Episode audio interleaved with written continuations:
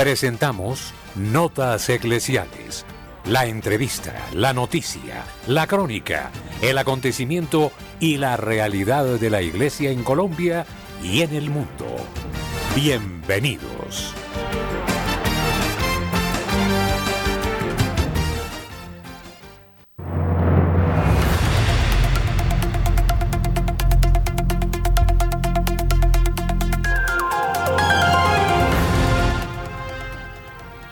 Amables de Radio María, buenos días. A partir de este instante, traemos a ustedes las noticias, los hechos de interés en Colombia, en el mundo. Les estamos saludando Luis Fernando López, Magola Quintero, mm, Francisco Escobar y todos nuestros corresponsales. Ustedes son de casa. La opinión, el análisis Editorial en Radio María.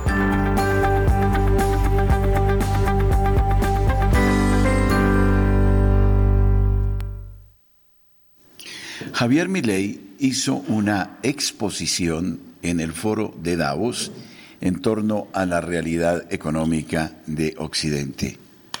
Demostró que el comunismo ha resultado ser un desastre desde lo económico y con cifras, también habló de la libre competencia. La libertad está íntimamente unida al concepto de la economía. Existe una aparente libertad cuando los gobiernos subsidian a las clases menos favorecidas, pero en realidad no favorecen la producción ni la pequeña o mediana o gran empresa. Es una teoría, decía Milley, de carácter estatista, que lo que hace es generar más pobreza, más pereza, porque la gente no quiere producir, no quiere trabajar. Y como se ve amparada por los gobiernos, entonces la gente lo espera todo. ¿Y qué sucede? Se genera mayor pobreza porque finalmente quienes pagan esos subsidios son los mismos ciudadanos quienes con sus impuestos generan este tipo de dependencias.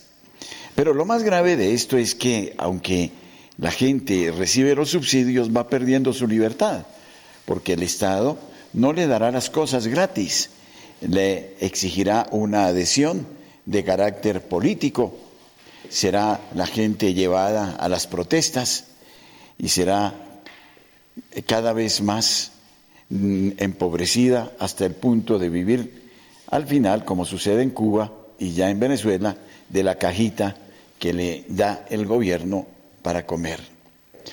Se trata de eliminar a las clases medias y por ende de crear un control de carácter colectivista que ya desde la época de Marx se demostró un absoluto fracaso en Rusia, en China y en otros lugares, donde para imponer estas políticas hubo millares de muertos porque finalmente quienes contradicen estos sistemas serán objeto de persecución.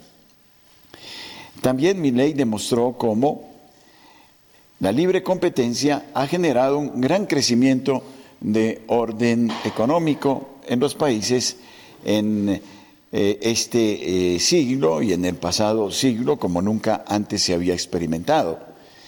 Con esto no quiero decir que comparta plenamente las teorías de mi ley, en el sentido de que el capitalismo extremo es la solución absoluta, porque también hemos visto cómo se ha caído en la inequidad, en la injusticia, en la concentración de capitales.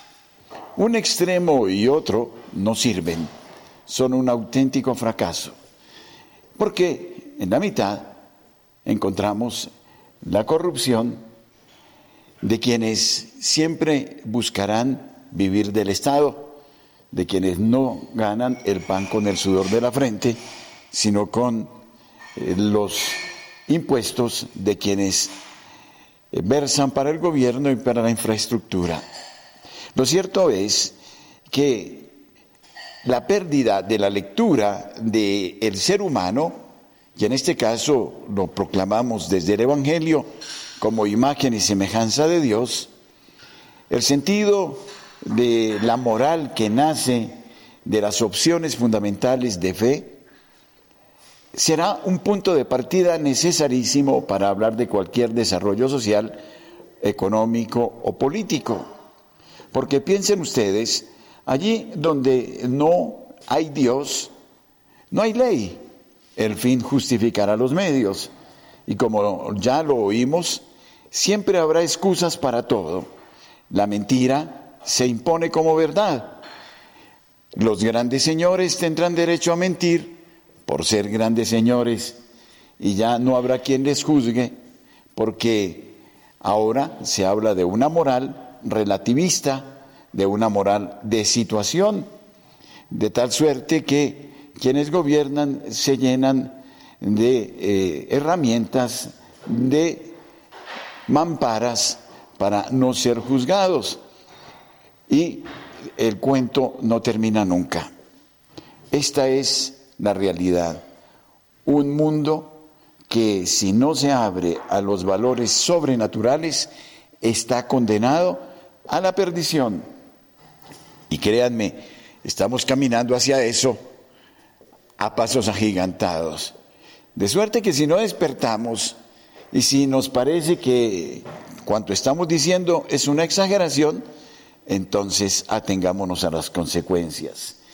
Ya la experiencia del COVID no ha sido solo un problema de emergencia sanitaria, ha sido todo un campo de experimentación de la sociedad y del mundo que enmarca muy bien en las tendencias del nuevo orden mundial para que un día nos confinen a los 15 minutos o a un territorio o nos lleven hasta los campos de concentración.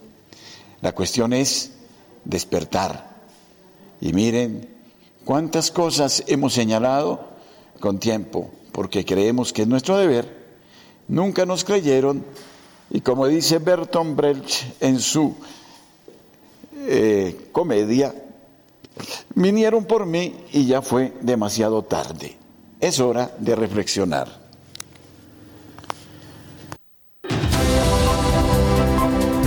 Nuestros corresponsales tienen la palabra en Notas Eclesiales.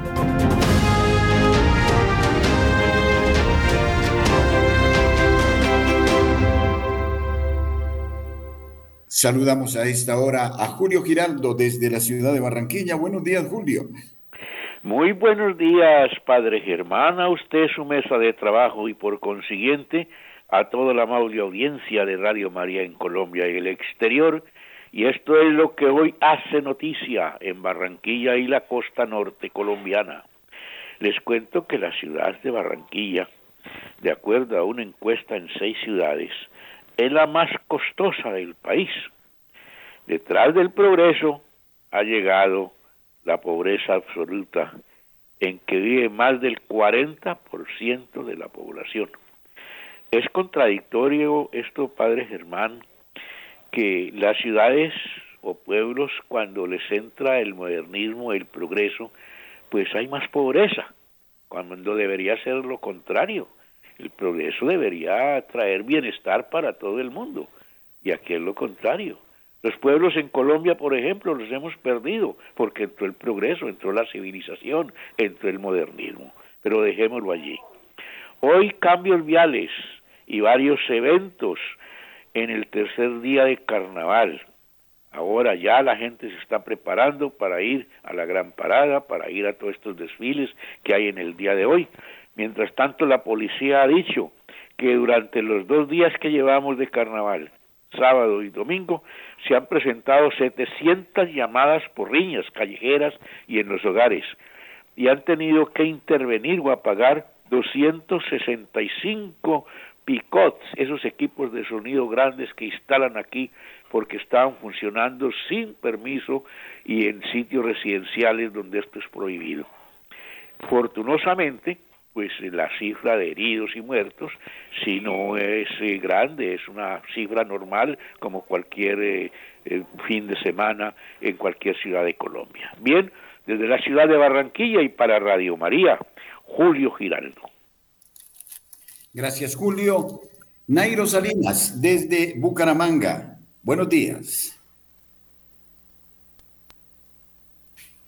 Muy buenos días, padre Germán Acosta, y muy buenos días para todos los oyentes de Radio María. Iniciamos contándoles que el pasado sábado 10 de febrero se llevó a cabo el taller sobre programación y seguimiento pastoral para las delegaciones episcopales de nuestra arquidiócesis en la Casa Acción Católica. El objetivo de este encuentro al que asistieron miembros del equipo base de cada delegación es impactar de manera positiva en la coordinación de las actividades evangelizadoras que se desarrollan en nuestra iglesia particular.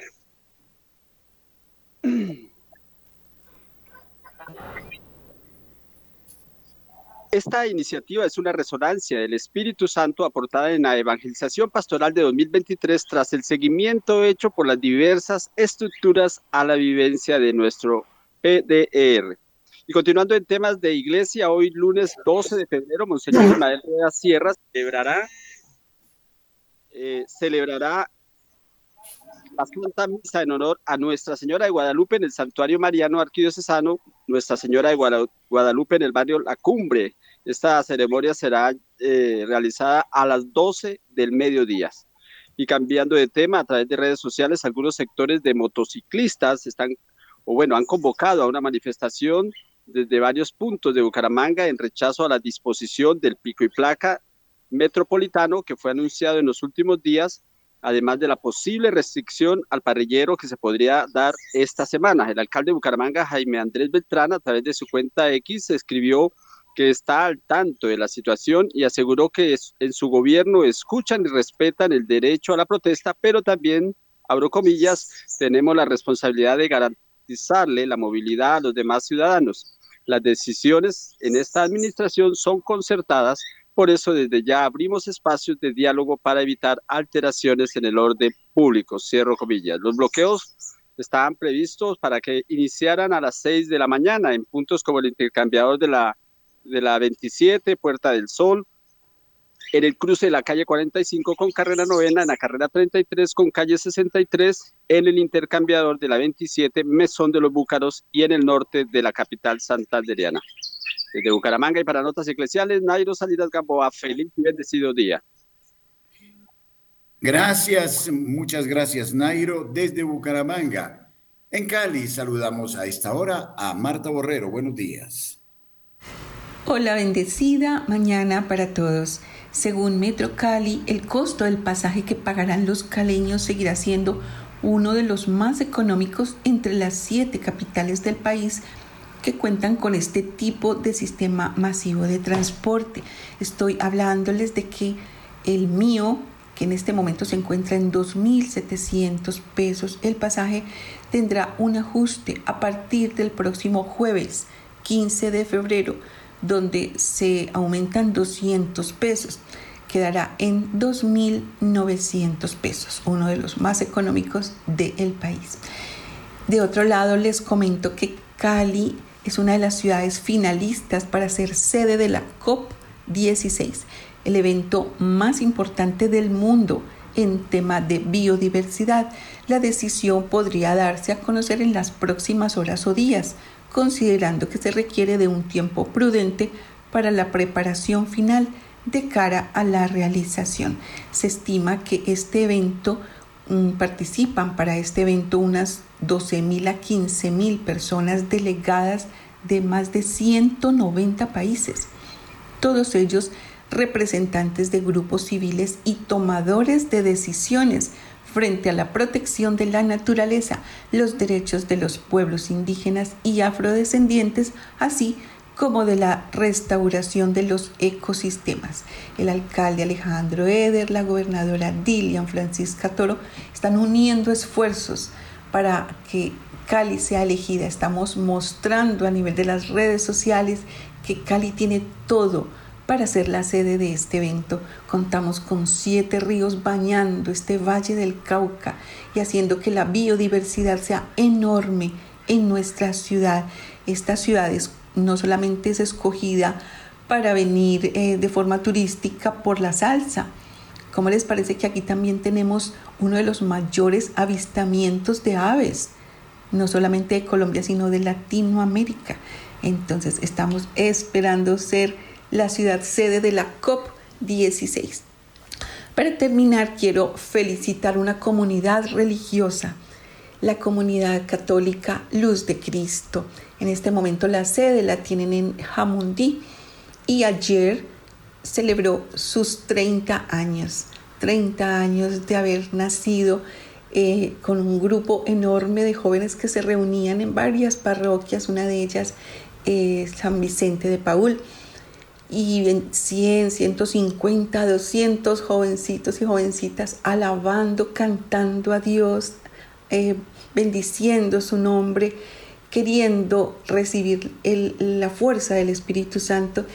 Y pues evolucionó este grupo tan hermoso de jóvenes hasta el momento de hoy de tener eh, una comunidad religiosa con toda la aprobación eclesiástica y tuvimos la oportunidad ayer de acompañarlos allí en Jamundí, en su sede en el convento de Luz de Cristo, que más adelante traeré más información sobre ellos porque es una comunidad realmente hermosa que hace un trabajo social grande en Santiago de Cali. Soy Marta Borrero para las notas eclesiales de la Radio María. Bendecida semana para todos. Muchísimas gracias, eh, Marta. Saludamos ahora a William Fernando Cabrera desde el eh, departamento de Putumayo. Buenos días, Luis eh, William Fernando.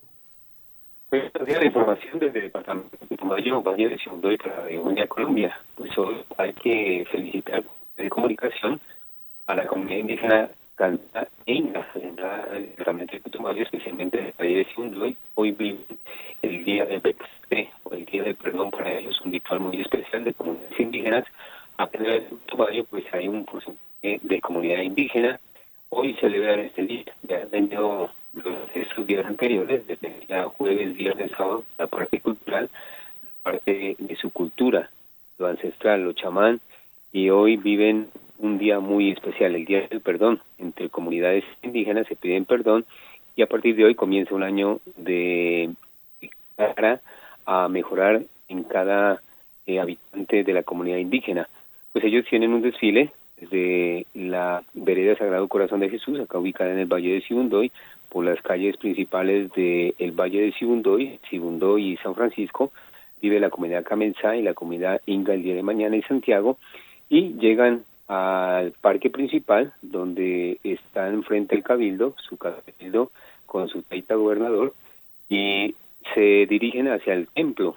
En esta ocasión, en Sibundoy, en la catedral, donde será presidida la Eucaristía por Monseñor Luis Albeiro Maldonado Monsalve, en San Francisco, en el Templo San Francisco de Asís, en la Eucaristía presidida por el Padre Óscar Albeiro Hernández, y después de la Eucaristía, donde ellos agradecen especialmente a Dios por su comunidad, salen a hacer un ritual en el parque de cada localidad, viendo así la tradición de este día importante para la comunidad indígena. Saludan a los caciques, a los gobernantes, y de todas maneras a los alguaciles.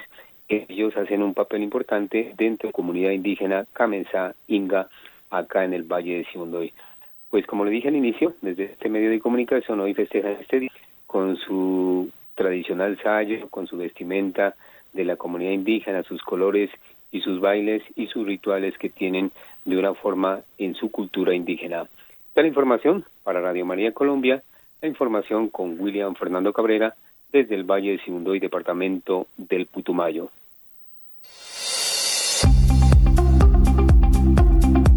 En el satélite Radio María, en Colombia, la gracia de una presencia.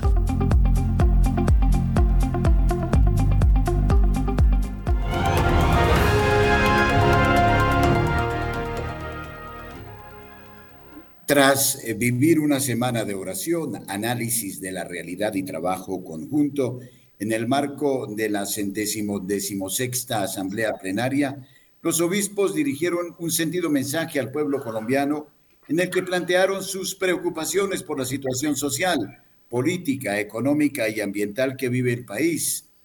Hacen un llamado a la esperanza y al compromiso con la búsqueda de la unidad y el bien común. En eh, el mensaje, los prelados se recuerdan que la construcción de una nación con enfoque de desarrollo humano integral, en la que se pueda vivir en paz, solo es posible con el aporte de todos y desde una clara opción por la vida, la unidad, la verdad y el bien, hecha a partir de una conciencia ética formada. Ante los momentos de tensión vividos en las últimas horas que generan mayor fragmentación en el país, los obispos hacen énfasis en la necesidad de fortalecer y cuidar la institucionalidad. Afirman que esto es posible si se reconoce y respeta la independencia de los distintos poderes de Estado de no responder unidos a este desafío, nos veríamos más expuestos a transitar los dolorosos y estériles caminos del odio y la violencia, advierten. Basados en su lectura conjunta sobre el panorama nacional y teniendo en cuenta el sufrimiento que padecen diversas comunidades en los territorios, hacen referencia a una serie de acciones que representan amenazas concretas contra la esperanza. Junto a la polarización convertida en estrategia que rompe la unidad al servicio de intereses que atentan contra el bien común, encontramos el descrédito y desconfianza en las instituciones, la persistencia de la corrupción que permea nuestra cultura y la inoperancia de los sistemas de control del Estado.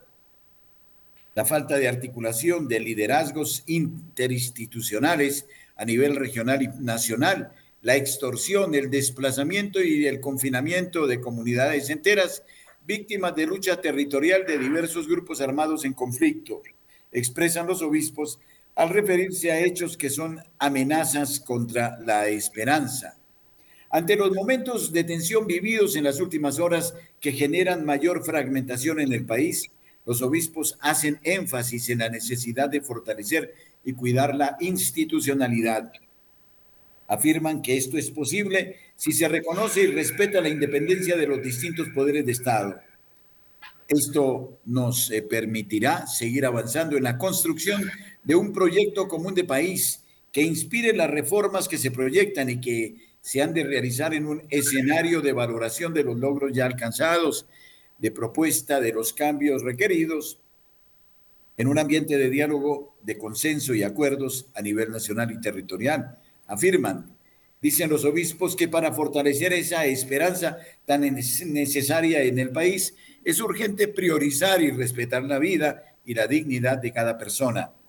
Además, rechazan decididamente toda forma de violencia como vía de solución de los conflictos eh, sociales, en concordancia con lo que el cardenal Luis José Rueda Aparicio, arzobispo de Bogotá y presidente de la Conferencia Episcopal de Colombia, había expresado al iniciar esta semana afirman que se necesitan espacios de diálogo transparentes, enfocados en la búsqueda de la verdad que conduzca al restablecimiento de la confianza y a la consecución de consensos sólidos. Para ello manifiestan su también disposición a seguir colaborando en las instancias de diálogo y concertación que sean necesarias.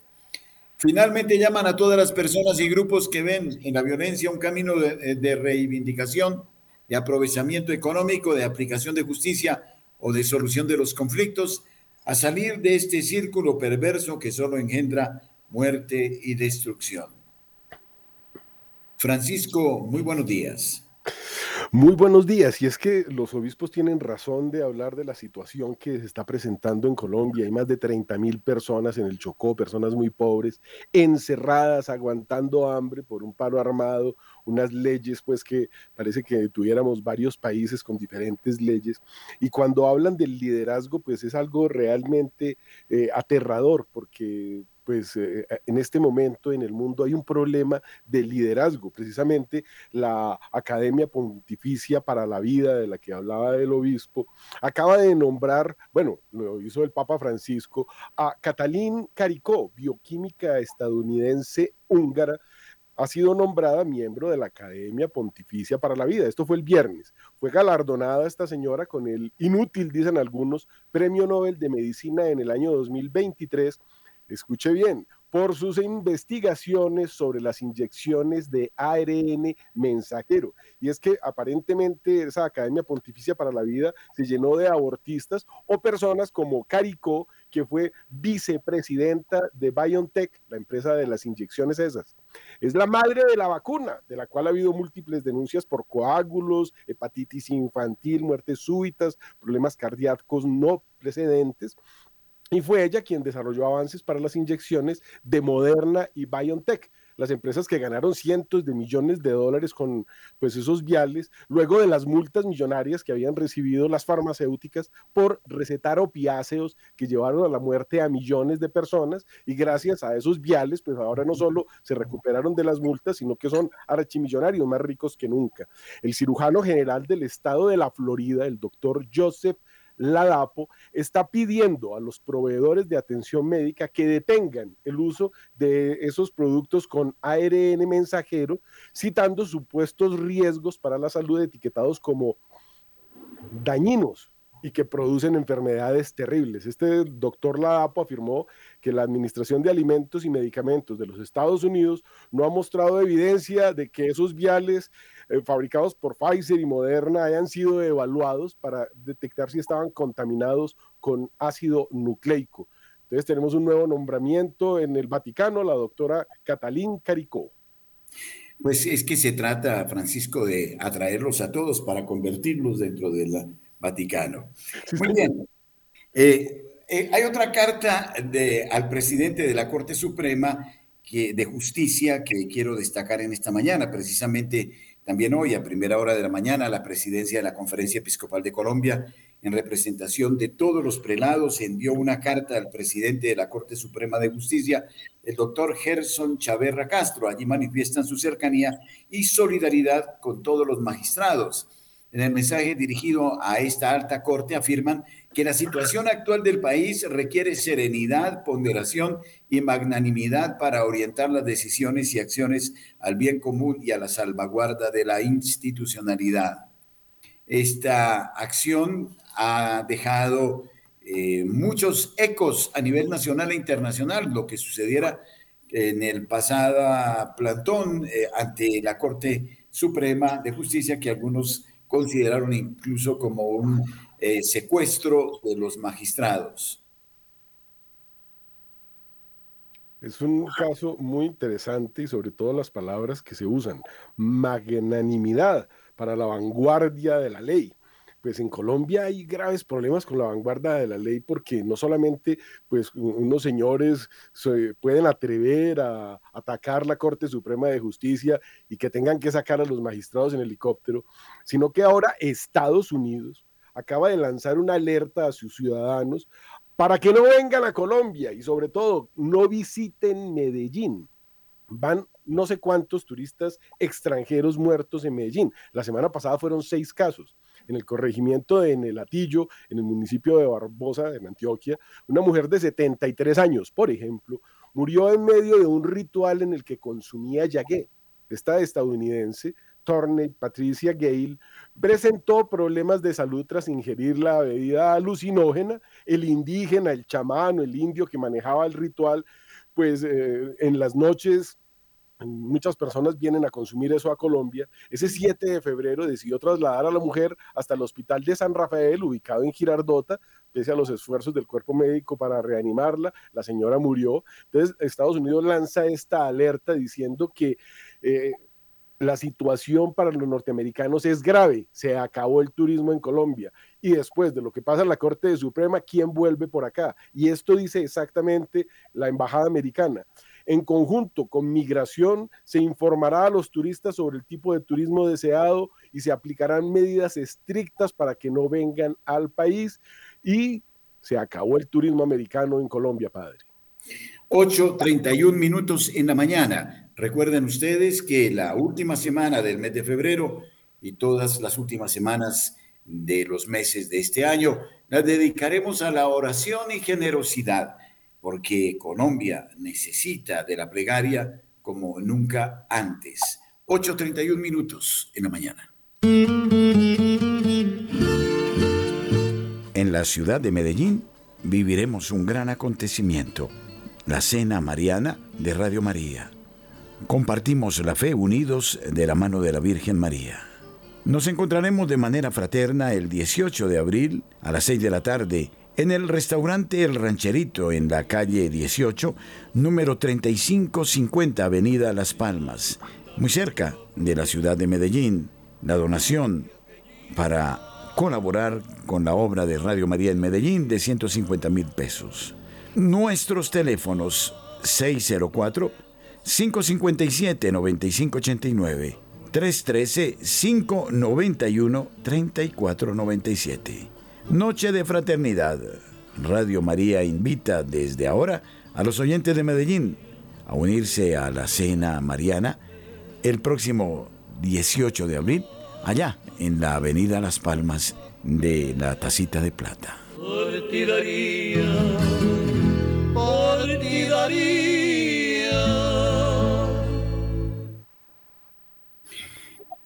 Una hora ha durado la charla entre Francisco y Milei. El mandatario argentino salió satisfecho de una audiencia muy buena, muy amable, según dijeron fuentes vaticanas al diario La Nación. La oficina de prensa de la Santa Sede dio a conocer que la mañana de este lunes 12 de febrero, el Papa Francisco recibió en audiencia en el Palacio Apostólico Vaticano al presidente de la República Argentina, el señor Javier Gerardo Milei, quien llegó al Vaticano alrededor de las nueve horas y se retiró una hora después. Según un comunicado de la Oficina de Prensa del Vaticano, durante la reunión han hablado de las buenas relaciones entre la Santa Sede y Argentina y la voluntad de reforzarlas. Francisco se ha interesado también por el programa del nuevo gobierno de su país para combatir la crisis económica. Además, ambos han dialogado sobre algunos desafíos internacionales en particular sobre las guerras y el compromiso por la paz entre naciones. Durante la audiencia se realizó el tradicional intercambio de dones. El Papa Francisco regaló a Milei un medallón de bronce inspirado en el baldaquino de la Basílica de San Pedro, algunos textos de los documentos papales y el mensaje para la paz de este año, mientras que el presidente argentino correspondió con la edición filatélica de los correos argentinos dedicados a la canonización de Mama Antula, una copia del documento con el cual el gobierno argentino acreditaba a Juan Bautista Alberdi como encargado de negocios ante el Papa en 1854 y algunos dulces típicos argentinos. Posteriormente, el presidente argentino se reunió con el cardenal Pietro Parolín, secretario de Estado, acompañado por Monseñor Paul Richard Gallagher, secretario para las relaciones con los estados y organismos internacionales. Durante las cordiales conversaciones en la Secretaría de Estado, informó la Oficina de Prensa Vaticana, se expresó satisfacción por las buenas relaciones entre la Santa Sede y la República Argentina y el deseo de reforzarlas aún más. A continuación, se detuvieron en el programa del nuevo gobierno para combatir la crisis económica. Continuando con los coloquios, se lee en la nota, se abordaron algunos temas internacionales en particular los conflictos en curso y el compromiso por la paz entre las naciones. Francisco, en América Latina, donde persiste esta tendencia hacia eh, el estatismo, no obstante surgen estas, eh, opciones como la de Milei o la de Bukele. Yo quisiera que en eh, breve espacio habláramos un poquito de estos fenómenos son indicativos de un cambio verdaderamente. Eh, ¿Cuál es el criterio que podríamos asumir frente a estos, eh, dijéramos, extremos ¿no? Eh, de orden político? El socialismo del siglo XXI llevó a países riquísimos de América, el más rico de todos en su momento, el primero que tuvo un ferrocarril en toda América antes que la propia España fue Cuba. Pero había un señor que tenía una finca muy grande, pero quería que esa finca ocupara toda la isla, se llamaba Castro, y se apoderó de la isla, se hizo millonario, según la revista Forbes, tiene un capital en el momento de su muerte de más de mil millones de dólares, y lo mismo se puede decir de la hija de Hugo Chávez en Venezuela, la mujer más rica del mundo. Y si seguimos hacia Argentina, pues mire dónde están los Kirchner y vea usted las cosas que se pueden hacer en el Ecuador cuando el comunismo, el socialismo del siglo Se apodera. Mire cómo está Brasil en este momento. Entonces, ¿qué es lo que sucede? La gente se hastía, la gente no soporta más que le roben las tierras, que les invadan las casas, que unas especies de ocupas todo tenerse que ir. El año pasado salieron de Colombia varios millones que nunca más volvieron. Hace dos años se habían ido 800 mil que no volvieron. El año pasado ya fueron dos millones, no más por el se fueron 500 mil colombianos desesperados de la falta de oportunidades. Entonces, ¿eso a qué lleva? Al efecto Bukele o Milei, donde la gente ya no soporta más vivir en esas condiciones y busca una salida. Pero mire, padre, que el presidente Javier Milei ha mostrado una afinidad muy grande con la comunidad judía y expresó precisamente antes de la reunión con Francisco su deseo de que se reconstruyera el templo de Salomón, citando la, profecía y su esperanza de que el Mesías vuelva a la tierra. Entonces, fíjese usted lo que estamos eligiendo, un señor esperando el Mesías que vino hace dos mil años, él estará esperando el anticristo porque el Mesías ya vino. Eso no es un buen síntoma. Luego se reúne con Francisco, pues que es otro argentino, papá ya hace más de 10 años que nunca volvió a la Argentina a propósito, del que había dicho este señor Milei que era el representante del maligno en la tierra. Fíjense usted cómo se tratan, parece que todo es parte de la propaganda, todo es como una especie de circo. Se acabaron los absolutos, ya nada parece ser dicho en serio, ni siquiera en el Vaticano, padre. Bukele tuvo en su alocución luego de la reelección eh, mm, eh, de, como presidente de Salvador unas palabras referidas a Dios. Dijo Bukele que nadie podría impedir invocar a Dios en sus tierras, que si otros regímenes lo hacían o los foros internacionales obligaban a no hablar de Dios, él no podía no reconocer la acción de Dios en su país de modo que nadie les iba a callar para profesar su fe. Eh, quisiera saber, eh, no sé si Francisco tenga alguna noticia sobre mm, cuál es el credo de Bukele. Sí, pues eh, podríamos decir que vamos a hablar de diferentes dioses, porque es que uno oye hablar de Dios y piensa que estamos hablando del verdadero Dios, que caminó sobre las aguas, resucitó muertos, sanó enfermos y es el Mesías encarnado que ha hecho milagros de todas las formas para mostrarnos que, Dios, que es Dios. Pero no, este señor Bukele es musulmán. El Dios de ellos, pues es un señor que era un camellero analfabeta, que se llamaba Mohamed y bueno, que hacía eh, guerras y negocios de muchas formas. Ahí se dice que fue casado por un nestoriano con una señora muy mayor, lo doblaba en edad, entonces ahí consiguió la platica para montar esa religión. Después se casó con más de 20 mujeres, desde Aisha, una niña de 6 años en adelante. Entonces, no, ahí no nos están hablando del verdadero Dios. Sin embargo, el crecimiento del PIB, la caída del déficit y la intensa llegada a eh, el Salvador de turistas, son algunos de los frutos de una caída sin parangón que se había vivido en nuestra Centroamérica, ya hablando pues en otros términos, porque si vamos a hablar de Dios, no, este señor tiene un Dios diferente. Muy bien, eh, ayer, y esta noticia no puede pasar desapercibida, fue canonizada Mamá Antula, se convierte en la primera santa argentina. Sí, el Papa Francisco canonizó en una misa celebrada en la Basílica de San Pedro a María Antonia de San José de, Paz y Figueroa, conocida popularmente como Mamá Antula, convirtiéndose así en la primera santa argentina. En la ceremonia participaron centenares de peregrinos argentinos, familiares de la Beata y el propio presidente de la Nación, Javier Milei. La celebración iniciada a las 9.30 hora de Italia y 5.30 en Argentina tuvo lugar en la Basílica de San Pedro, siendo la primera vez en los 11 años de pontificado del Papa argentino que una canonización se lleva a cabo dentro de la Basílica y no en la Plaza de San Pedro. La ceremonia comenzó con cantos litúrgicos por parte del coro mientras el retrato oficial de Mamá Antula permaneció colgado frente al altar central de la Basílica.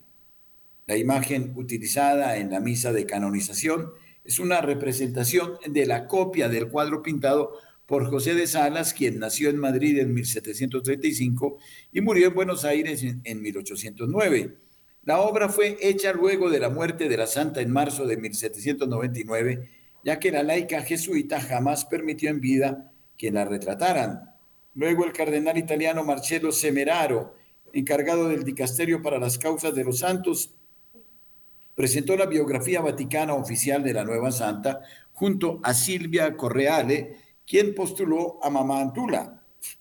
Después de la lectura de la biografía, Mamá Antula fue nombrada por primera vez por el Santo Padre, quien la mencionó en latín como Beata Mariam Antoniam a Santo Joseph de Paz y Figueroa.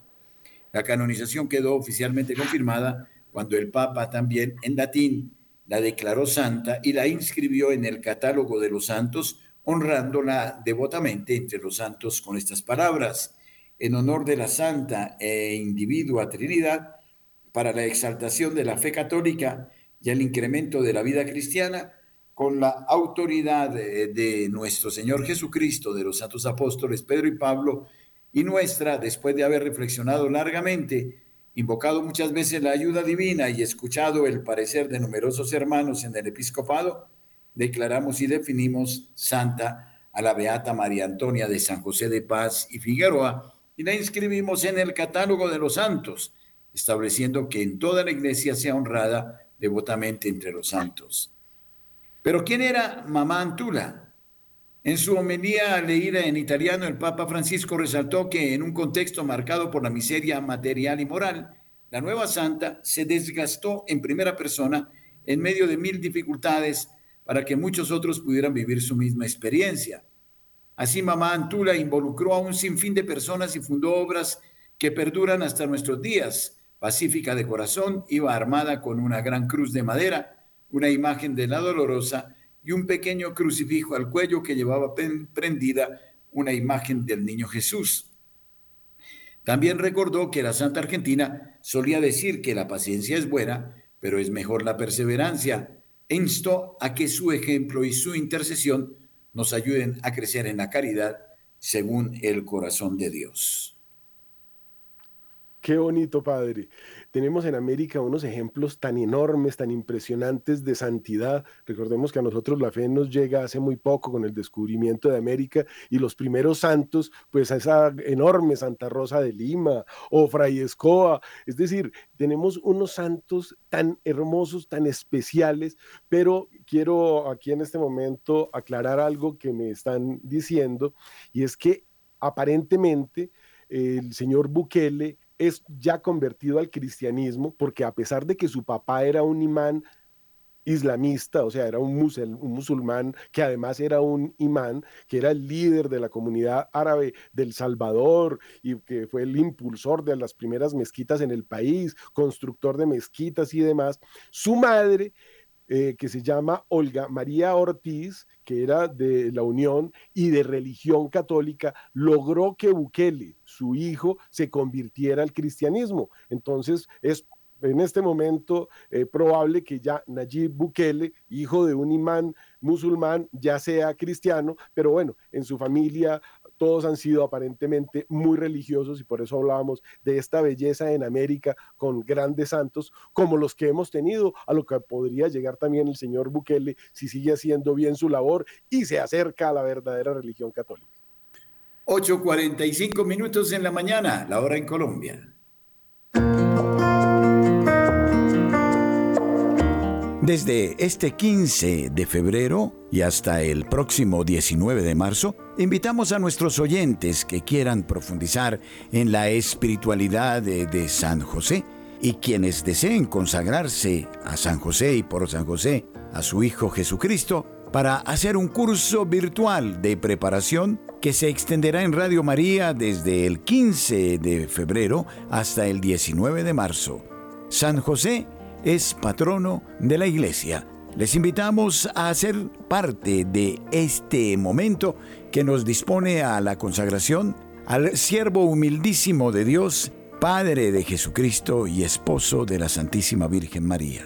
San José de Nazaret, Padre de familia y protector. Hoy, Hoy, 12 de febrero, celebramos la fiesta de la Virgen de Lourdes.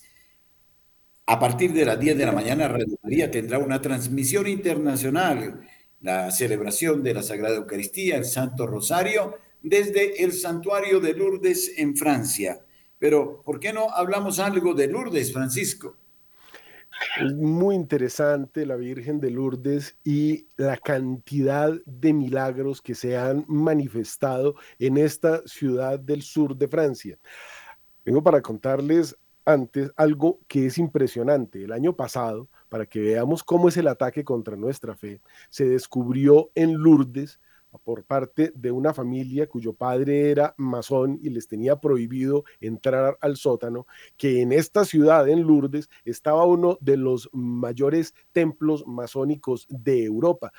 Y eso estaba lleno de huesos humanos, cráneos, se hacían aparentemente sacrificios humanos. Y uno dirá, qué cosa tan horrible, ¿y eso qué tiene que ver? Pues muy bien, resulta que cuando la Virgen de Lourdes se aparece, eh, existen una cantidad de testimonios de otras niñas y de otros niños a los cuales aparentemente también les había hablado la Virgen, pero era mentira, el diablo engaña.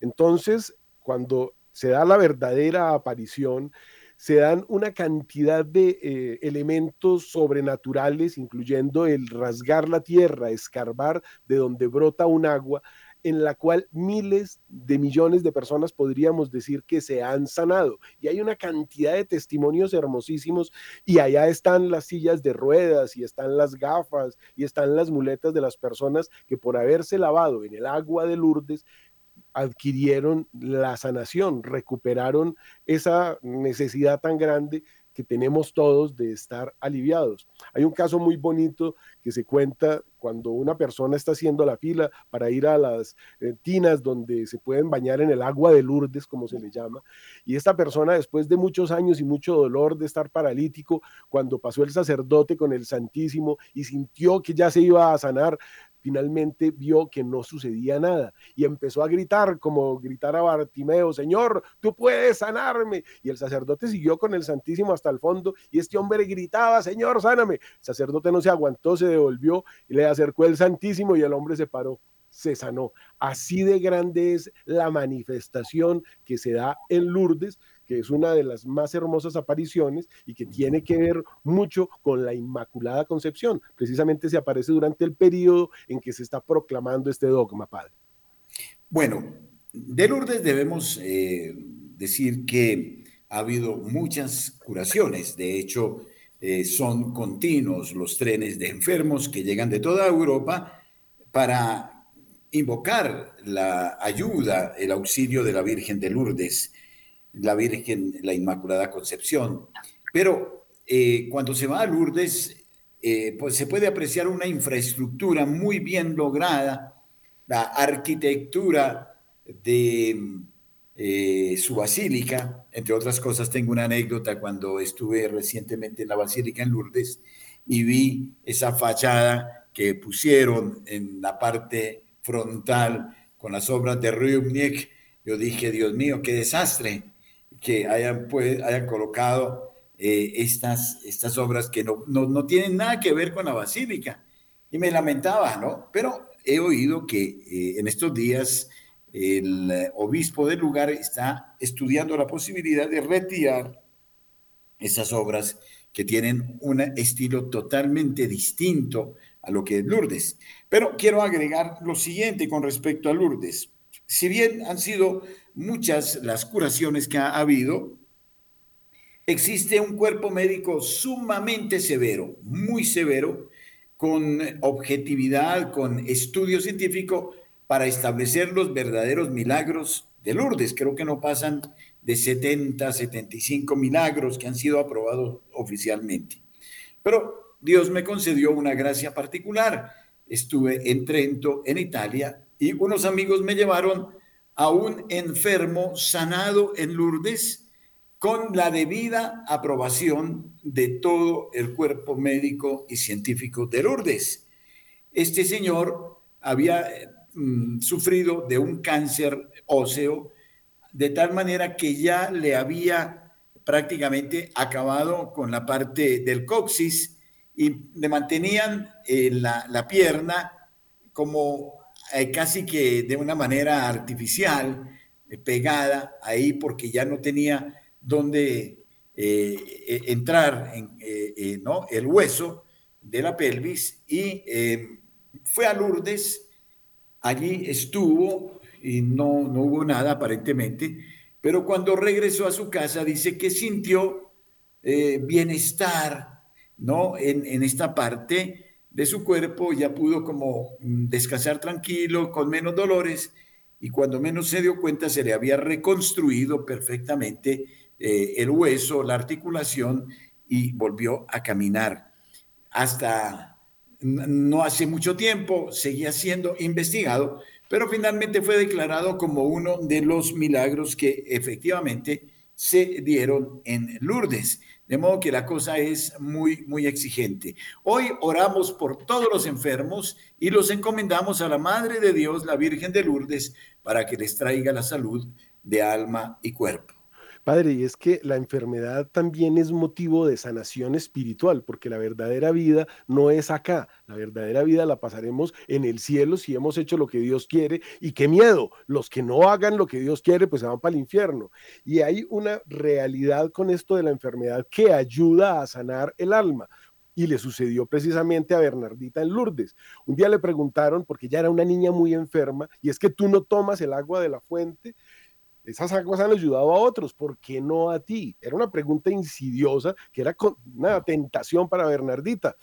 Y la niña dijo, la Virgen Santísima quizá desea que yo sufra, lo necesito. Y entonces le preguntan, ¿por qué tú más que otros? Y ella dice, el buen Dios solo lo sabe. Y es que realmente hay cosas que le llegan a uno para reparar. Por eso es tan grave que en este mundo se esté aplicando, por ejemplo, la eutanasia para que la gente no sufra y resulta que después se tienen que ir para el purgatorio ojalá que no para el infierno, por no haber confesado los pecados bien o por no, porque un pecado no confesado apropiadamente también puede ser motivo de condenación. Esto es algo muy importante, de allí la importancia de esa enfermedad que nos abre los ojos, del dolor que nos abre los ojos a la realidad sobrenatural, Padre.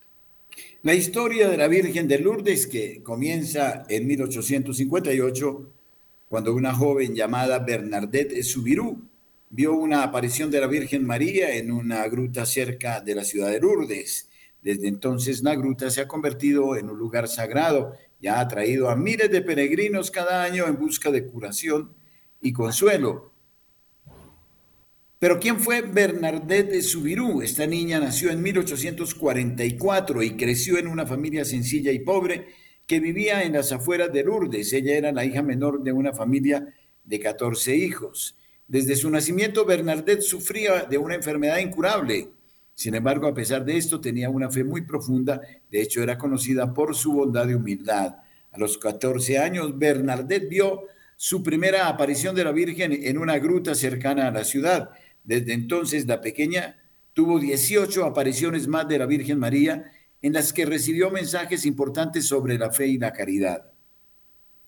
La vida de Bernadette cambió radicalmente después de las apariciones. Se convirtió en una figura pública y fue objeto de gran atención y crítica. Sin embargo, ella mantuvo su humildad y su fe inquebrantable.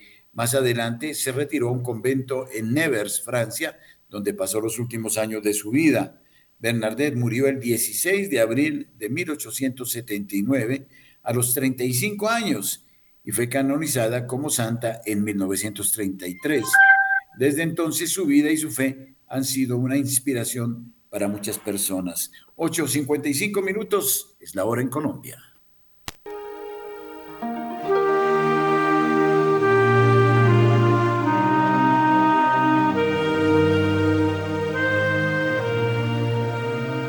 El libro de oro en Radio María es una auténtica tradición Ustedes ya saben de las gracias y bendiciones que la Madre de Dios nos alcanza de su Hijo Jesucristo mediante el libro de oro. Incrementemos el interés por el libro de oro. Usted da un aporte libre mensual y nosotros ofreceremos las plegarias, la Sagrada Eucaristía, el Santo Rosario, la liturgia de las horas, por las intenciones de usted y de su familia. El libro de oro, una fuente de bendición y un modo efectivo de colaborar con la Madre de Dios y Radio María.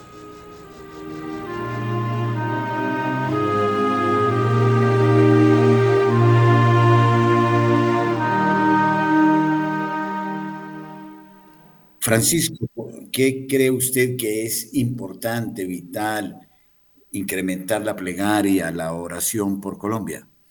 Es absolutamente necesario. El ataque sobre Colombia es un ataque muy antiguo. Estos 200 años de república, de independencia que hemos tenido, no ha habido casi que un solo día de paz verdadera. El país está bajo ataque. Ha sido declarado por el Papa Pablo VI y por papas anteriores como Pío X como el jardín de la Virgen, el lugar más amado por la Virgen. En España o en eh, México, uno ve que tienen algunos santuarios muy grandes de una, dos, tres apariciones enormes que se han dado. Nosotros tenemos en cada pueblo de Colombia una manifestación de la Virgen y asimismo hay un ataque tremendo sobre este lugar tan amado por ella. Es por eso que quieren acabarla, destruirla. Han traído brujos, chamanes, toda clase de cosas se han hecho por el río Magdalena, echando quereme, oyéndose a la Sierra Nevada a consagrar el país al demonio. Pero la oración en Colombia todo lo rompe y por eso no podemos parar, Padre. Efectivamente, la oración es importante. El mensaje que eh, dejaron eh, los obispos de Colombia en esta eh, centésimo sexagésima mm, sesión plenaria eh, en Bogotá muestra el estado grave en el que se halla el país, un país polarizado, eh, donde existe no el afán del crecimiento, del desarrollo, de atender a los problemas fundamentales de la nación, sino a una continua actitud de provocación que encontró su expresión más eh, peligrosa este fin de semana, el pasado viernes, cuando prácticamente algunos grupos intentaron entrar a la sede de la Corte Suprema de Justicia.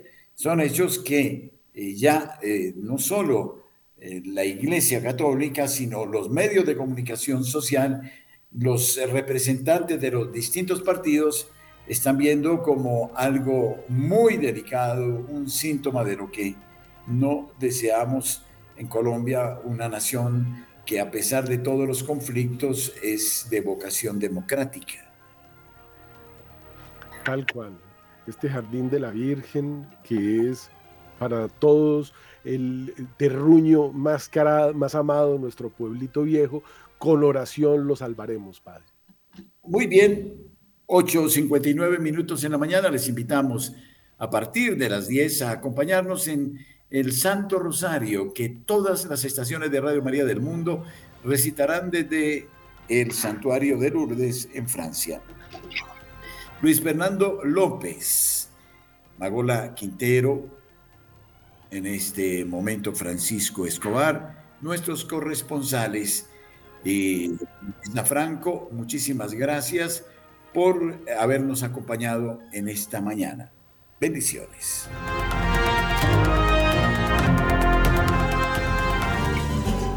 Da un buen consejo al que lo necesita. 9 en punto. Adoro.